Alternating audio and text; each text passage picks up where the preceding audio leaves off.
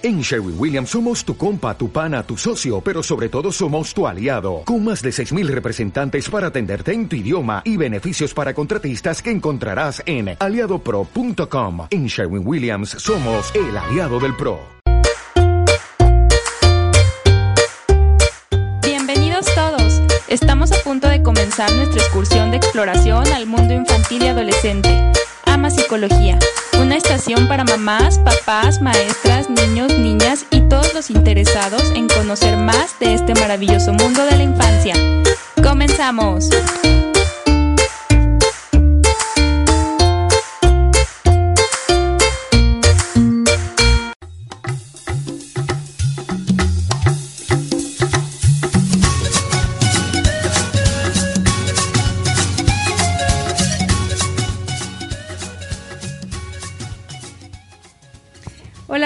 Buenas tardes a todos los que nos escuchan el día de hoy. Espero que se encuentren muy bien. Bienvenidos a una emisión más de Explorando el Mundo Infantil y Adolescente. Les recuerdo que yo soy Ale Morales y me pueden encontrar en Facebook como Ama Psicología Infantil o también escribir al correo electrónico ama psicología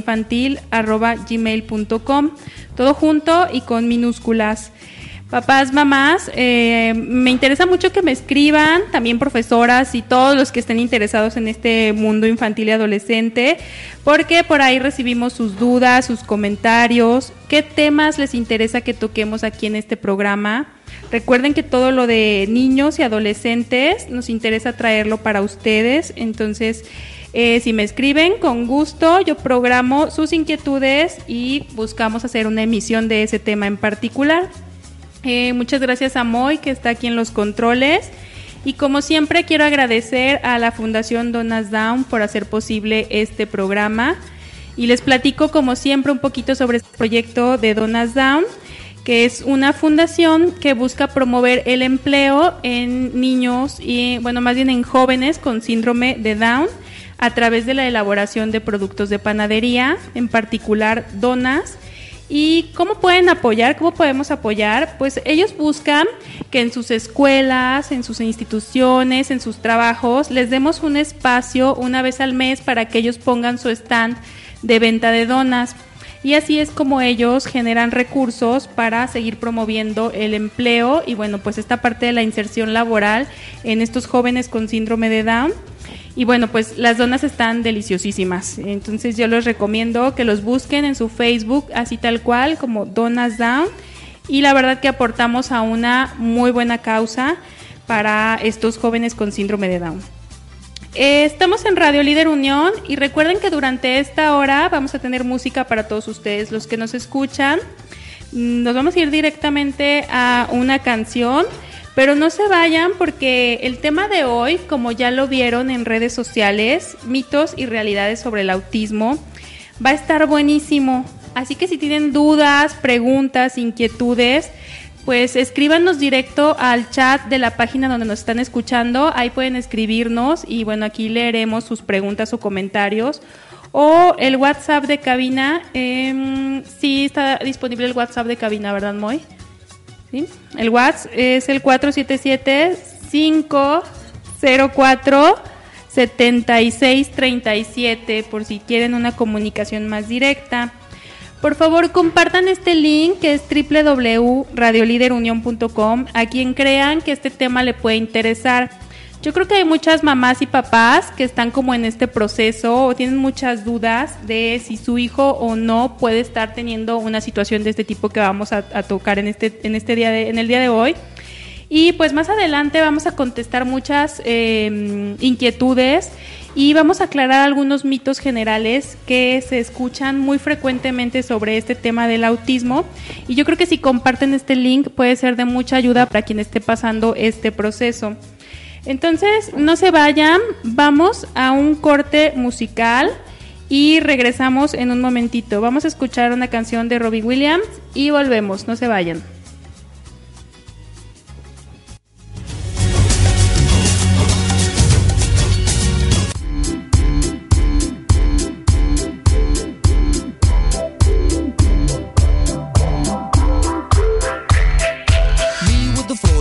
Shaking with your torso. Boys getting high and the girls even more so. Wave your hands if you're not with a man. Can I kick it? Yes, you can. I got, you got, we got everybody. I got the gift, gonna stick it in the goal. It's time to move your body.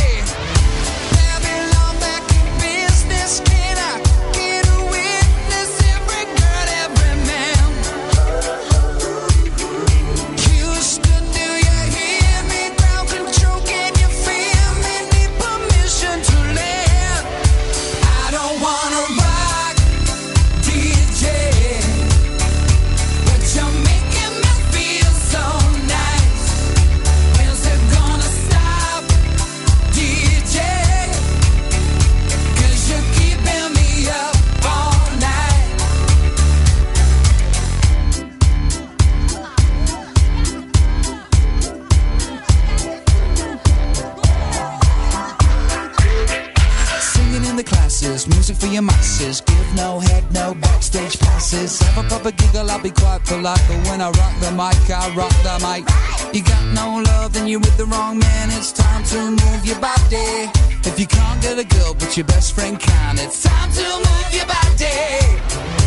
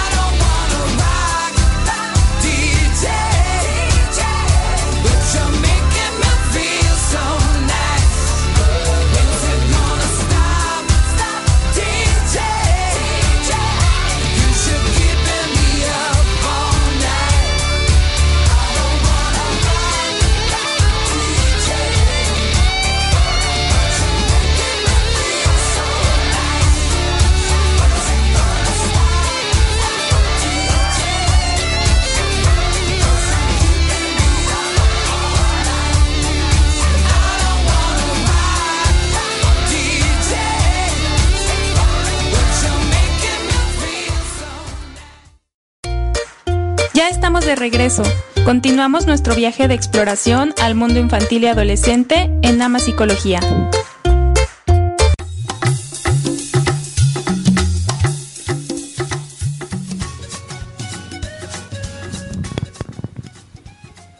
Ya estamos de regreso. Muchas gracias por seguirnos escuchando. Estamos en Explorando el Mundo Infantil y Adolescente. Yo soy Ale Morales.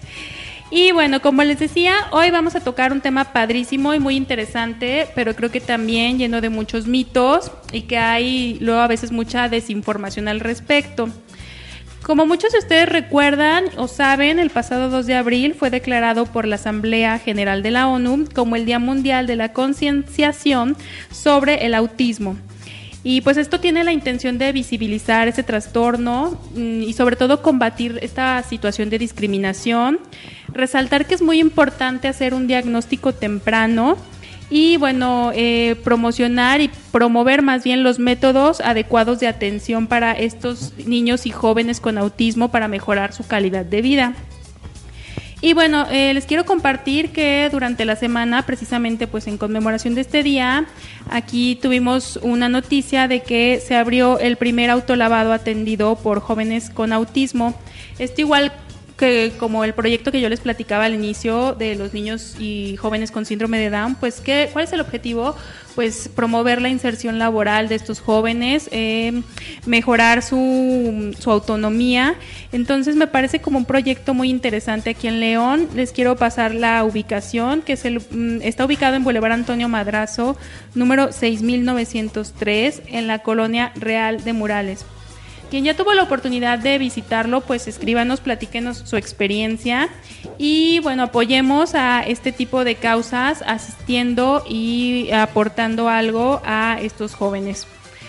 Eh, quiero darles unos datos interesantes sobre el autismo antes de entrar de lleno con nuestra invitada del día de hoy. Y eh, igual los vamos a ir retomando poco a poco eh, durante el transcurso de esta hora, pero quiero compartirles, por ejemplo, algunas cifras eh, por ejemplo, del INEGI. El INEGI dice que en México existen casi 5.000 niños con autismo. Igual ahorita nuestra invitada nos va a corregir o, afirmar estos datos. Eh, la prevalencia del autismo para el 2016, que es donde yo bajé este estudio, mm, ahorita vamos a ver si hay estudios más actuales. Fíjense, este estudio que leí que se hizo aquí en León, Guanajuato, arrojó que uno de cada 115 niños eh, tienen este, este desorden del desarrollo.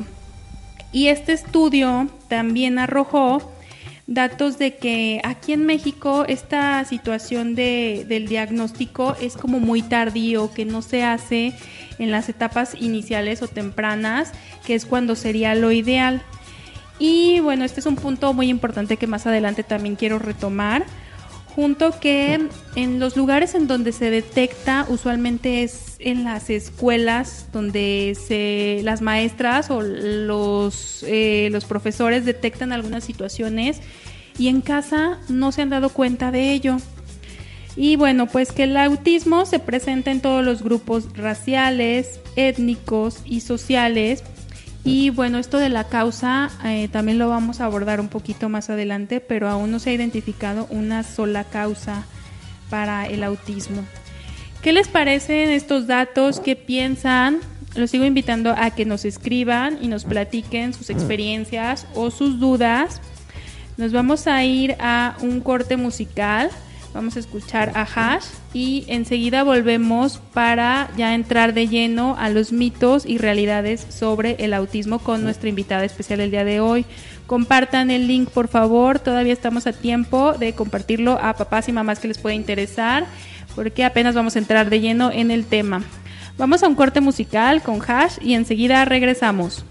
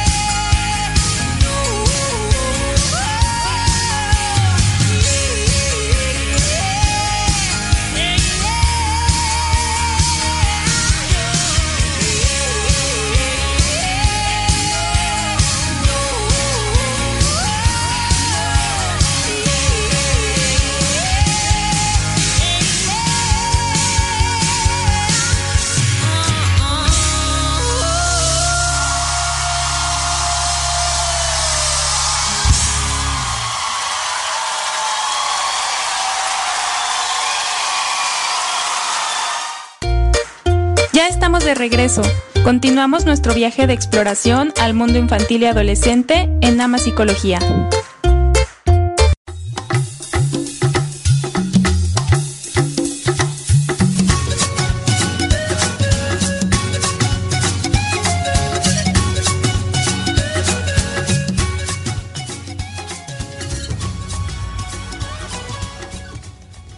Ya estamos de regreso aquí en Explorando el Mundo Infantil y Adolescente. Yo soy Ale Morales.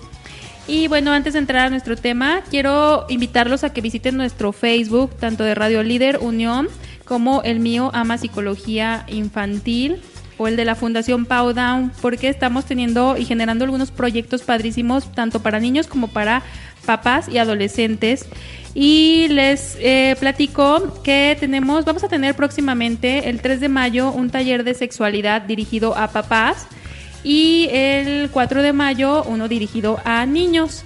Eh, como ya lo escucharon en la emisión pasada, hablar de sexualidad infantil es muy importante, pero bueno, estamos conscientes de que papás y mamás necesitan a veces orientación de cómo hablar de sexualidad con sus hijos y para esto les tenemos este taller entre, perdón, entre muchos otros que estamos trabajando para ustedes ahora regresando de vacaciones de Semana Santa y Pascua.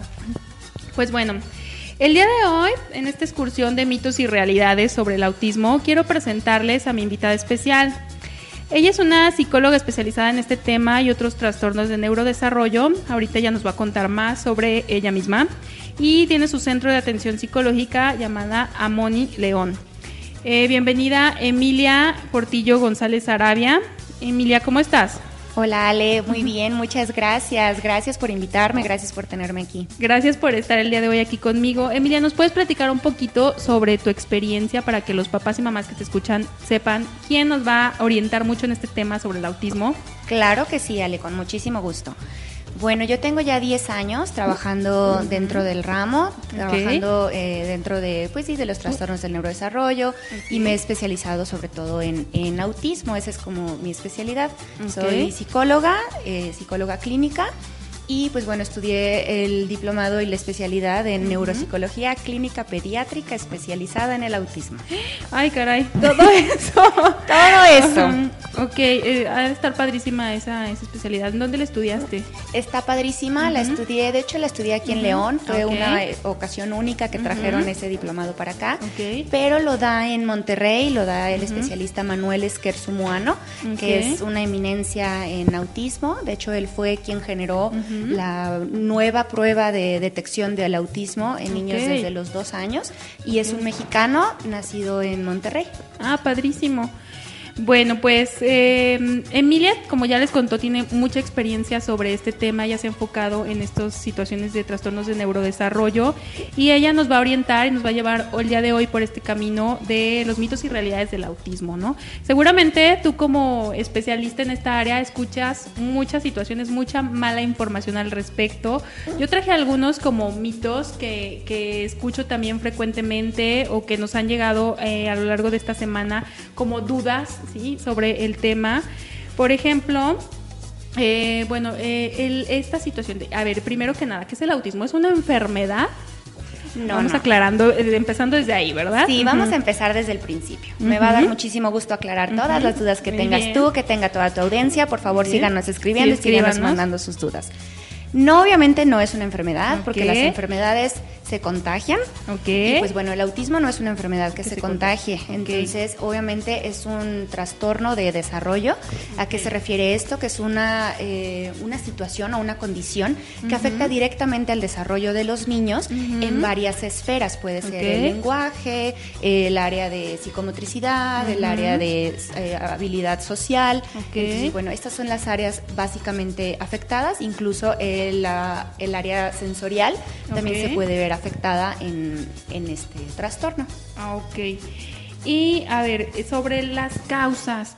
Bueno, no es una enfermedad, ¿no? Es un trastorno, ¿sí? ¿Y eh, qué causa este trastorno? Porque hay unas que, que son como muy sonadas todavía y que todavía hay mucha información. Y de, de hecho, fíjate, yo hace, mm, cuando inicié mi vida laboral, hace ya un tiempecito, hace como, ¿qué será?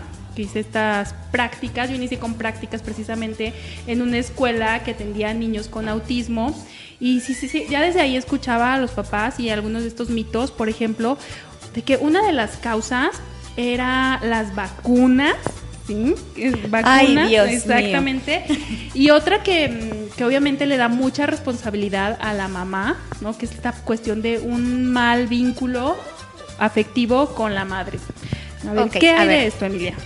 Mira, la, ni una ni la otra Ajá. son causas, ¿no? Vamos a empezar a desmenuzar por qué no son causas. Eh, el autismo es una afectación que su origen es multifactorial.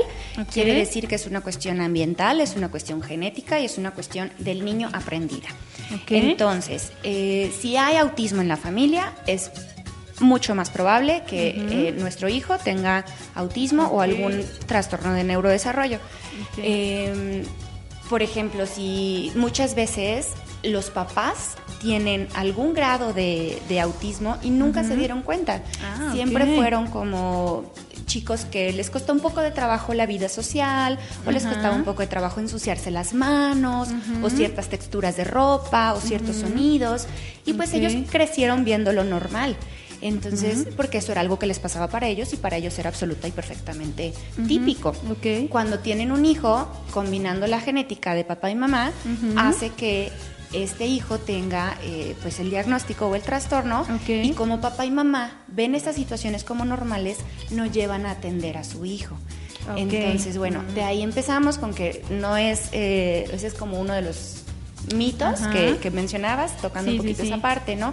Ahora, las vacunas tampoco tienen nada que ver. Además, no vacunar a los niños es mucho más riesgoso Claro. que el vacunarlos y, y aún creyendo este mito, ¿no? Ajá. Pero sí, sí. en realidad, pues coincide con que, bueno, las etapas de- del autismo son muy diferentes en cada niño.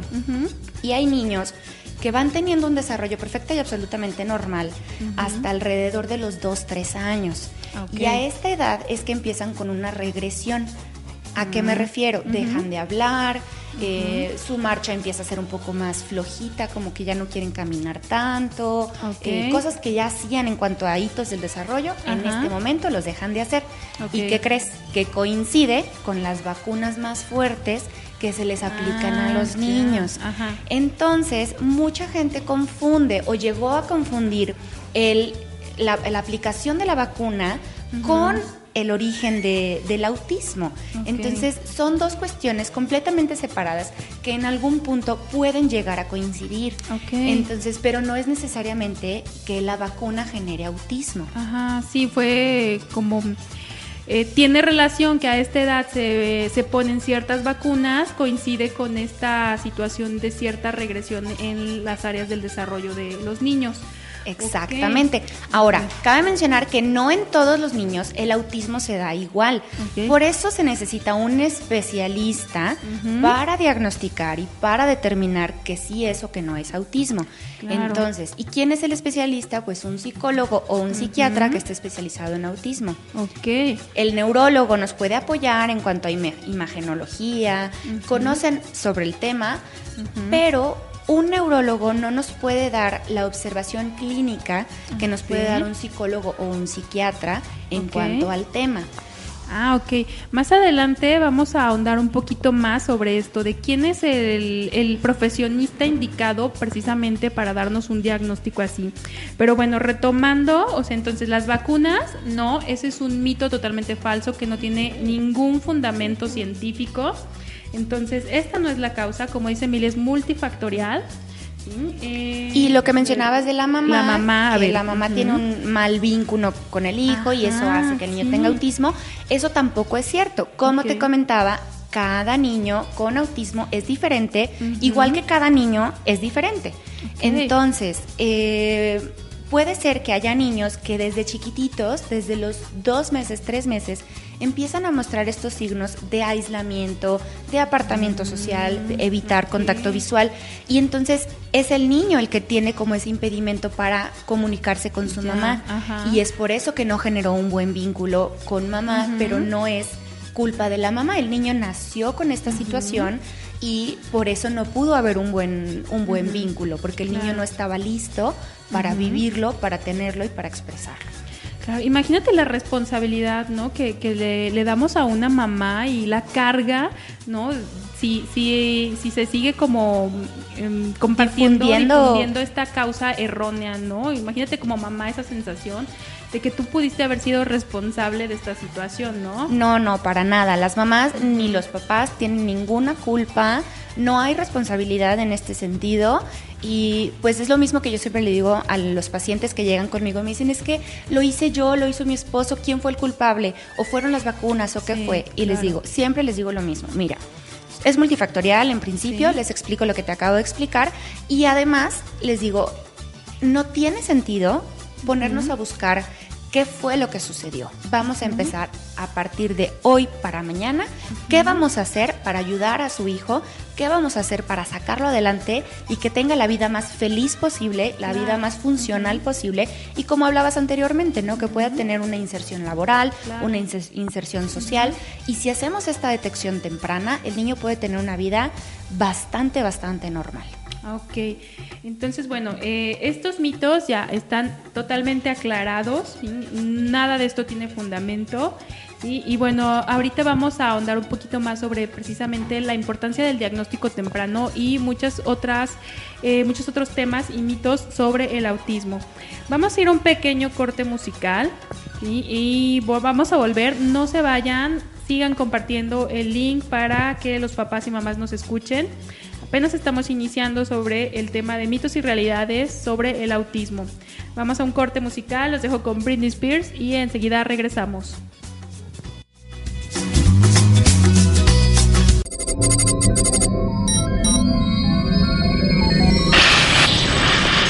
Earth to Mars lander report status, please.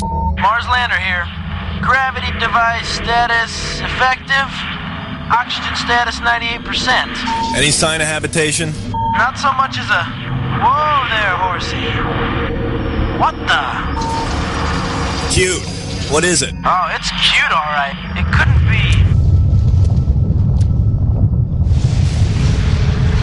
Mars lander, what's happening up there?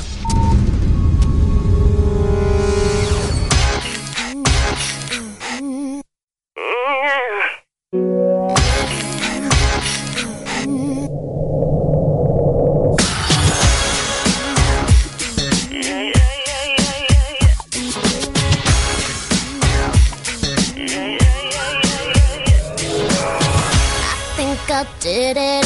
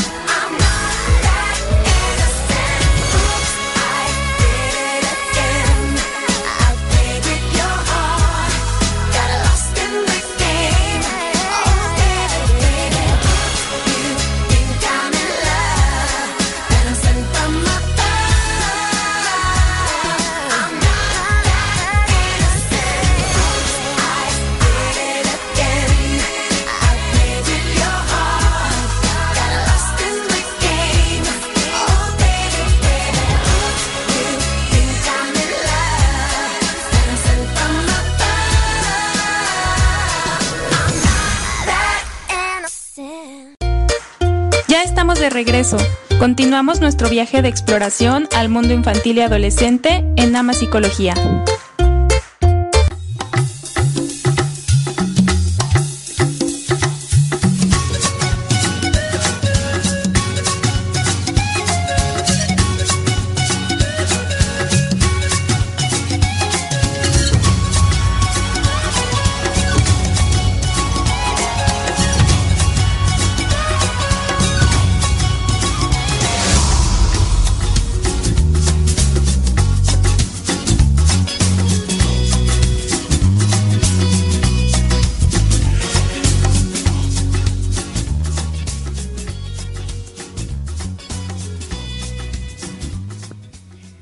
Estamos de regreso en Explorando el Mundo Infantil y Adolescente. Yo soy Ale Morales. Estamos platicando sobre mitos y realidades del autismo.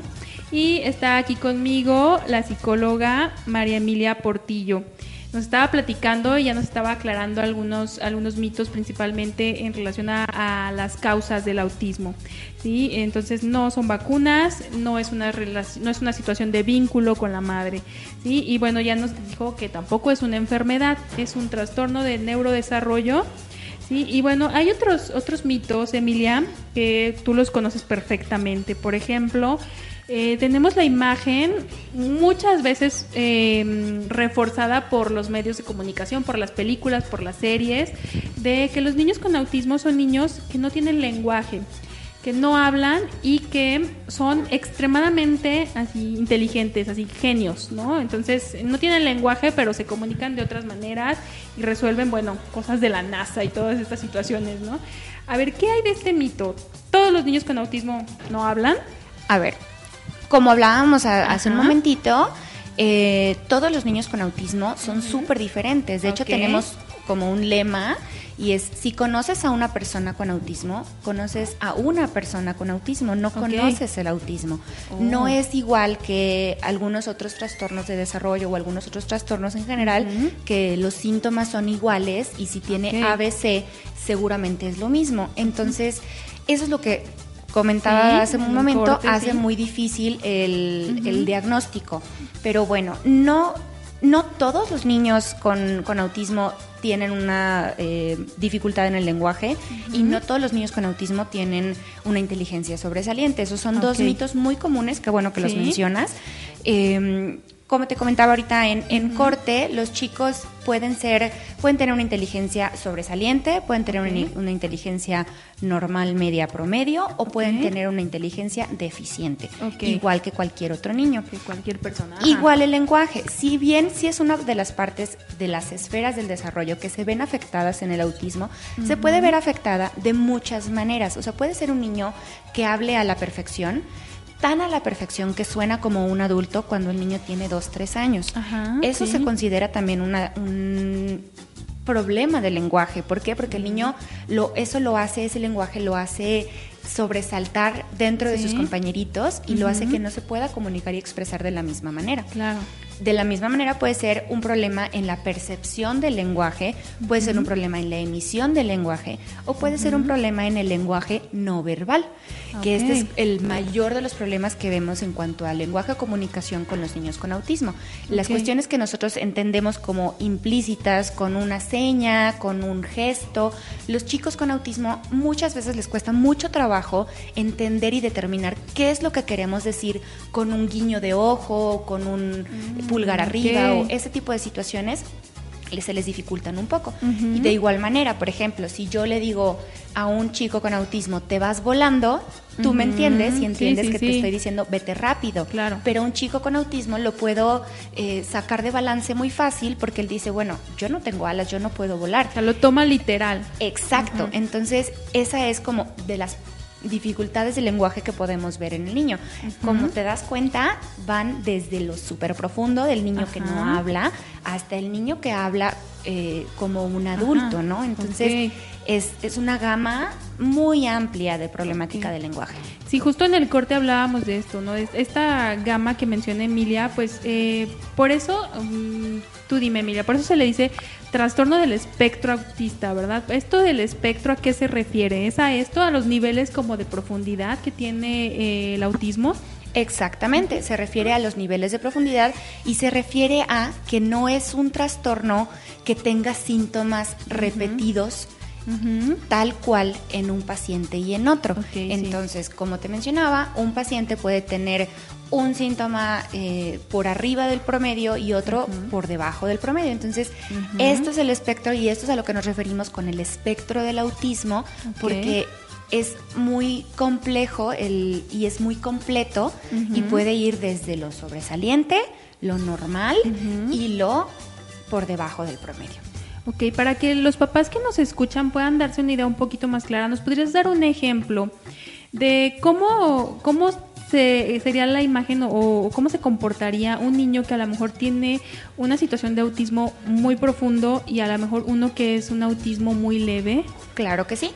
Un autismo muy profundo sería, pues bueno, eh, la imagen que tenemos en la cabeza, la estereotípica Ajá, del chico con necesidades sensoriales que aletea sus manos, que camina de puntas, que gira en un mismo eje, que gatea, que se arrastra, que a lo mejor no habla o que se, se altera muy fácilmente, berrinches, eh, evitación del contacto físico, evitación del contacto visual. Eso sería como un autismo profundo. Profundo, ajá. Y un autismo funcional es un chico que habla, es un chico que camina, es un chico que puede ir a la escuela, pero tiene afectación en el área de desarrollo social. A lo mejor los métodos de aprendizaje tradicionales le cuestan un poco más de trabajo, le cuesta un poco más de trabajo ponerle atención a la maestra a distancia, seguir indicaciones, moverse dentro de las normas eh, establecidas o las normas sociales, porque tú bien sabes que las normas sociales no siempre tienen eh, como interés la comodidad personal o la Claro. o como la lógica, ¿no? Y estos niños se rigen mucho por la lógica y por la comodidad personal. Entonces, Entonces pueden cuestionar mucho unas reglas determinadas. ¿no? Exactamente, porque a ellos no les hace sentido. Ujú, O sea, claro. si tú le dices, siéntate porque yo lo digo, él no va a entender y no es lo más probable es que no siga esa indicación porque necesitas darle una, una explicación lógica. Necesito que te sientes porque es momento de estar sentados porque todos tus compañeros están sentados. Cuando estamos en el salón necesitamos estar aquí para poner atención y darles una explicación lógica para que el niño pueda entender por qué es necesario que siga esa indicación, por su seguridad, por su salud, por el bienestar en general. Entonces, por ejemplo, puede ser que un niño con un autismo muy funcional puede ir pasando desapercibido a lo largo de su etapa escolar, ¿no? Porque a lo mejor me suena, por ejemplo, estos niños que cuestionan, por ejemplo, esta parte de las reglas. Pues es muy común luego en las escuelas, ¿no? Y se puede a lo mejor confundir con otras situaciones o si es muy inatento, a lo mejor con un trastorno por déficit de atención. ¿Sí hay confusión en los diagnósticos? Muchísima, muchísima. De hecho, por eso se tiene que hacer un diagnóstico diferencial en el que nosotros aplicamos una prueba de, mm, desintegración sensorial y vemos cuáles son las esferas del desarrollo en las que se encuentra afectado. Si únicamente el niño se encuentra afectado en el área de eh, atención concentración, pues bueno, entonces es un déficit por atención, ya sea con o sin hiperactividad. Si el niño únicamente no sigue reglas, pues bueno, es un trastorno negativista desafiante. Ok. O puede ser una cuestión emocional o situaciones diferentes. Pero si vemos que hay un conjunto de áreas de desarrollo que se están viendo afectadas al mismo tiempo, lo más probable es que sea un trastorno de espectro del autismo en cualquiera de sus funcionalidades, grado 1, grado 2, grado 3 o trastorno de Asperger. Ok, entonces, bueno, sí pueden ir pasando desapercibidos y esto es justo de los datos que dábamos al inicio, de que luego el diagnóstico no se hace a tiempo, ¿no? Y se hace ya, a lo mejor no se pueden llegar, como tú mencionaste ahorita un ejemplo, de que pueden llegar a la adultez sin saber que, que tenían ah, alguna situación del espectro autista, a lo mejor en un grado como muy funcional, ¿sí? Pero entonces hay adultos que apenas se dan cuenta que tienen esto, este trastorno. ¿Te ha pasado en tu centro que lleguen adultos o, o conoces casos de adultos eh, que se den cuenta de este diagnóstico ya en su vida de grandes? Sí, sí conozco varios. Te voy a contar el más cercano. El más cercano es mi hermano. Ok. Eh, mi hermano vivió toda su vida siendo un chico muy inteligente, pero muy desadaptado socialmente. Ok. A él las bromas y el sarcasmo no, no los entendía, pero para nada. Y fue creciendo, fue creciendo, fue creciendo, le fue costando mucho trabajo hacer amigos hasta que entró a la universidad y se juntó con un grupo ya de chicos que eran mucho más parecidos a él, tenían Ok. más el, el gusto Ujú. por la lectura, etcétera, Ujú. al igual que él. Sí. Y fue hasta que yo me metí al mundo de- del autismo y empecé a trabajar en esta área y empecé a trabajar en este, en Ujú. este medio, que yo fui la que le dije a mi hermano, oye, Algo está pasando. algo está Ujú. pasando y yo creo que tú tienes autismo. Entonces empezamos a platicar, empezamos a platicar con mi mamá, empezamos a hacer como, como historia clínica Sí. y resultó que sí, o sea que, tan- que mi hermano tiene un grado de, de autismo bastante funcional y nunca se había dado cuenta. Y si no hubiera tenido una hermana que tiene Sí, que trabaja y se dedica a eso, jamás se hubiera dado cuenta y hubiera hecho una vida perfecta y absolutamente normal. Ok. Sí cambia en algo para las personas, ya sea para los papás cuando sus hijos están chiquitos, saber que su hijo tiene autismo. O para un adulto, saber que ha vivido con autismo, o sea, dejando de lado que sea una etiqueta en mal sentido, me imagino que sí tiene un impacto en ellos darle sentido a, ese algo que siempre sintieron diferente, ¿no? ¿Cómo, cómo, cómo abordan esto de que no es una etiqueta, ¿no? O sea, este diagnóstico, ¿cómo lo llevan después? ¿Cómo lo atienden? Bueno, obviamente hay de todo y hay papás que les cuesta mucho trabajo aceptar el, el diagnóstico de sus hijos, hay papás que deciden no ver y pues tristemente eso es en perjuicio de sus hijos, ¿no? O sea, al final que se ve perjudicado es el niño. Y llegan años después a decir, ay, ¿sabes qué? Siempre sí quiero Sí. terapia Ajá. y pues ya perdimos mucho tiempo. Sí. Hay papás que dicen, pues órale, al toro por los cuernos, como dicen, Sí. y toman el papel y se ponen todas las pilas y los niños salen adelante súper bien. Entonces, eh, sí es importante que sepan, que sepan por qué tienen, por qué actúan de cierta manera, para que puedan cuidarlo, para que puedan prevenir y para que puedan atender ciertas necesidades. Es igual que si tú tuvieras o que si yo tuviera eh, diabetes, por Claro. ejemplo, yo tengo que saber que lo tengo porque necesito cuidarme mi azúcar, necesito estarme midiendo mis niveles, necesito estar yendo con el doctor, etcétera. Entonces, Claro. cualquier trastorno, cualquier enfermedad que yo pueda tener o que cualquier persona pueda tener, es importante saberlo. Porque además esto al niño o al adolescente en realidad les da mucha seguridad y les da mucha tranquilidad saber que es un trastorno y es algo que no está tan dentro de sus manos, que sí lo pueden claro. trabajar, que sí lo pueden controlar, pero los ayuda a, a no sentirse... Liberarse de culpa. Exactamente, a no sentirse culpables y a sentirse que pueden ellos tomar las riendas de su vida. Claro, o sea, siempre yo también voy a favor como de tener siempre claro la información. Esto de los diagnósticos, pues eh, no son etiquetas, pero sí es muy importante, sobre todo para los que trabajamos en el área de la salud, de la salud mental, pues conocer y ponerle nombre a lo que nos está ocurriendo. Esta parte de la construcción del lenguaje, pues es súper importante. Y no pues en el sentido peyorativo, en el sentido de que eh, está etiquetado y, y para mal, ¿no? Sino al contrario, precisamente como tú lo dices, para saber qué sigue, hacia dónde. Ya sé qué es y ya eso le da sentido a muchas cosas que me están pasando y eso nos habla de qué tipo de intervención entonces viene después. Exactamente. Entonces, papás, por favor, no tengan miedo a acercarse si tienen dudas a los especialistas, que ahorita Emilia nos va a platicar quiénes son, para conocer qué está pasando con su hijo. Eh, otro, otro mito que, que también igual puede ser muy derivado de las películas es esta parte que en la esfera socioafectiva ellos tienen una dificultad al grado de que no expresan sus emociones, no sienten afecto o empatía por otros. ¿Qué hay de eso, Emilia? Eso es total y absolutamente falso. Todos sentimos emociones, todos sí. sentimos. ¿Por qué? Porque al final es, es algo inherente al ser humano. Y pues bueno, esta parte que dicen que no tienen sentimientos o que nunca van a sentir afecto por nadie, es simplemente porque no podemos ver o no estamos recibiendo el amor o el vínculo de la misma manera que nosotros lo expresamos. Ellos expresan su cariño o su afecto de maneras diferentes. Cada niño lo va a aprender a, a expresar de una manera diferente y tenemos que aprender a ver cómo lo expresa cada niño.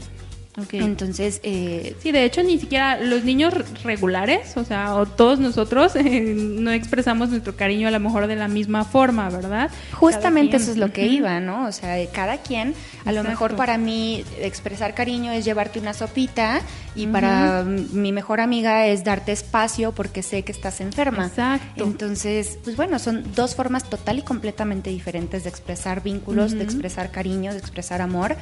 Y pues bueno, o sea, al igual que sienten alegría, al igual que sienten miedo, al igual que sienten todas las emociones, también pueden sentir afecto.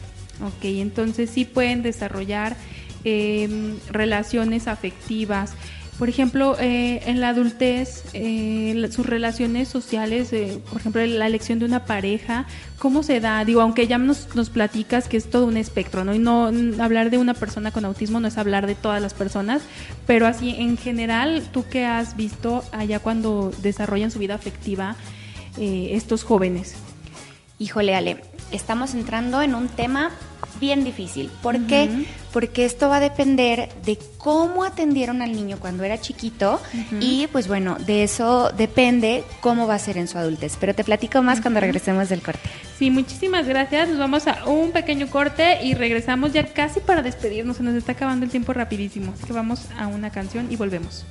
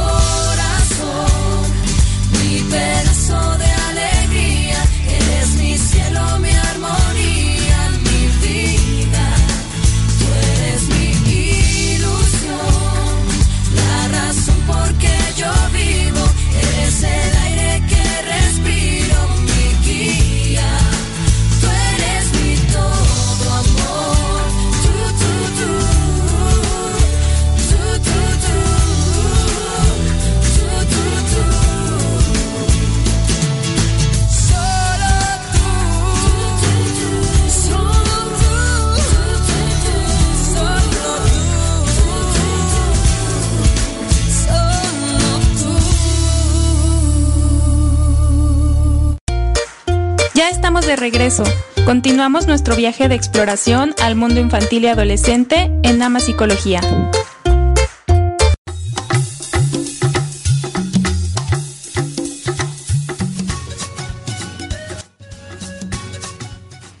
Ya estamos de regreso en Explorando el Mundo Infantil y Adolescente. Ya estamos concluyendo. Como siempre se nos ha ido rapidísimo esta hora. Seguramente eh, invitaré a, nuevamente a Emilia para que nos platique un poquito más. Pero no me quiero despedir sin que Emilia nos platique.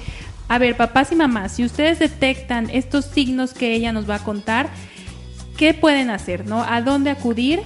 Y, bueno, mucha alerta a ver a qué síntomas o signos pueden estar detectando claro papás que sí, o Ale. escuela. Mira, uno de los principales es que eviten el contacto visual, que eviten el contacto físico, que busquen o eviten ciertas sensaciones, ya sea visuales, de comida, de oído o de tacto físico.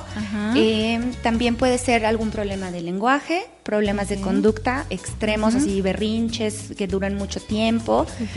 Esta parte también como de que no miden el peligro es muy importante y es uno de los riesgos o de los síntomas de, de alerta que tenemos en los chicos. ¿Qué tenemos que hacer una vez que detectamos esto? Lo primero es acercarnos en la escuela. En la escuela decir, bueno, ok, ¿qué está pasando? ¿Cómo se comporta con sus compañeros? Los maestros están sobre de sus niños todo Claro, el tiempo, sí. siempre los están observando. Confíen en ellos, papás. Todo lo que les dicen es por el bien de sus hijos. Entonces, bueno, eso es muy importante. Acérquense a la escuela, al departamento psicopedagógico de su escuela.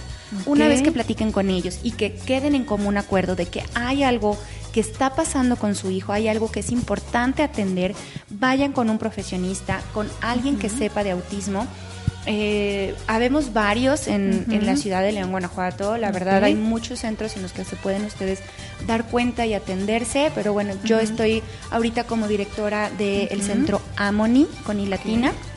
¿Nos Y- puedes dar todos tus datos por si hay papás que están buscando ahorita atención en este espacio? Claro que sí. Eh, bueno, nuestro número de teléfono es 312-2223. Está bien fácil, 312-2223. Ujú. Y bueno, nuestra página de, de internet estamos como Amoni León, Centro Amoni.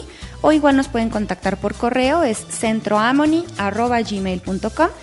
Sin ningún problema, siempre contestamos, siempre estamos eh, muy dispuestos a todo el diagnóstico, a toda la asesoría, tanto a maestros, escuelas, Claro. psicopedagógico, los papás, la nana, todas las personas que estén en contacto con los niños. Es importante que estén siempre lo mejor informados posible de cómo trabajar con él y que todos estemos siempre en el mismo canal. Claro. El proceso de diagnóstico me, me, Sí, me preguntabas ver, hace un platícanos así momentito. brevemente antes de ir. Súper brevemente, antes de irnos, es bueno, primero se hace una historia con los papás, platicamos un poquito de la historia del niño, de ahí platicamos ya, este, si hay algún otro cuidador, podemos platicar con otro cuidador, sí.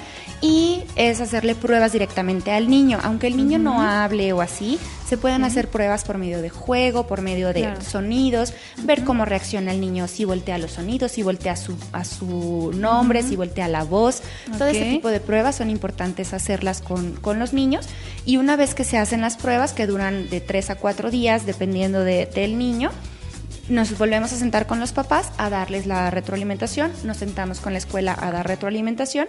Y una vez que hacemos estos pasos empezamos ya con terapia con el niño y Ok. se, se recomendarían Dependiendo del grado de profundidad del autismo, se recomendaría una, dos, tres, cuatro o cinco sesiones a la semana para poder trabajar con las áreas específicas que, que se detectaron en el diagnóstico.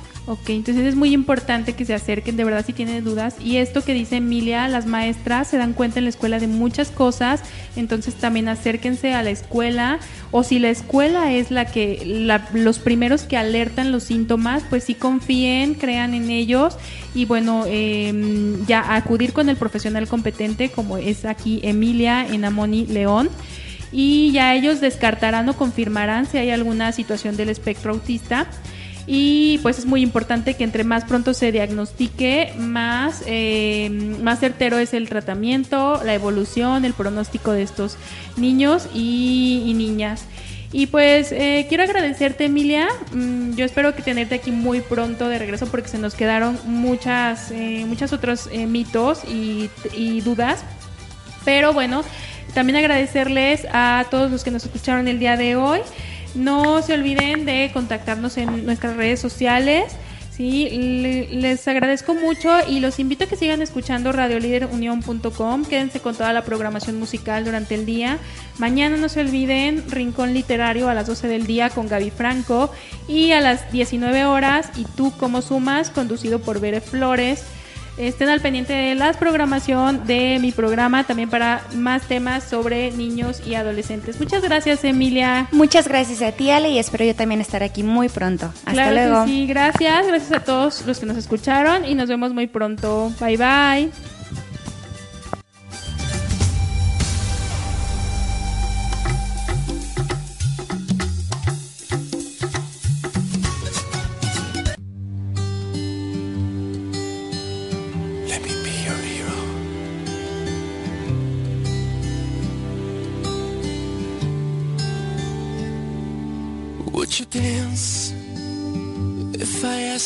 Dance? Or would you run and never look back? Would you cry if you saw me crying? And would you save my soul tonight? Would you tremble if I touched your lips? Or would you laugh? Oh, please tell me this. Now, would you die for the one you love? Hold me in